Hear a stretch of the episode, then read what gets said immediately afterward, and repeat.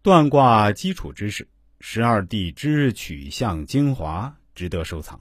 第一集，我们学习命理知识，最终还是要运用到实际生活中去，这样才有意义和价值。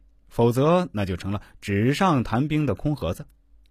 我们在给顾客断卦的时候，如果能根据测象的性质，以卦中十二地支的旺衰和十二地支之间的作用关系为基础，结合十二地支的取向，那么就能将一个卦断到细致入微的地步，令人拍案惊奇。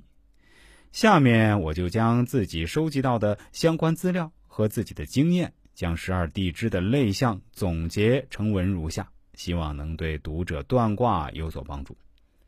我们先来说说子水。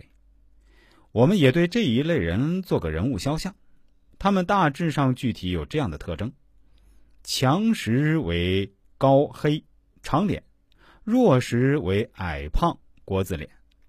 所代表的环境。为喜神时，代表为清澈的江河、水井、水地、水缸等；为忌神时，类象为污臭之水，如臭水沟、下水道、臭水塘等等。所代表的人物。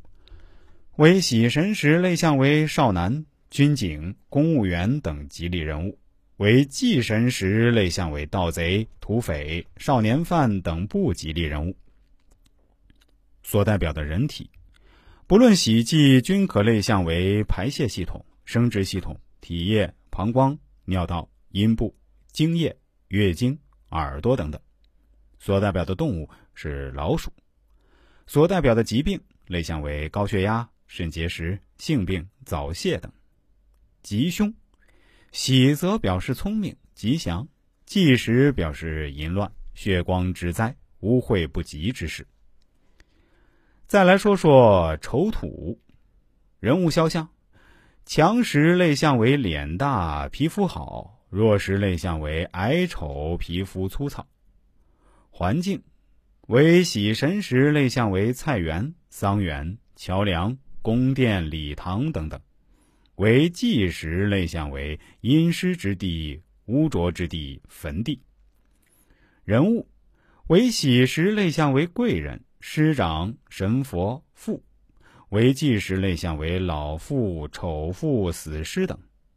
人体不论喜忌，均可类象为脾脏、肚腹、子宫、阴茎、嘴唇。动物牛、骡子。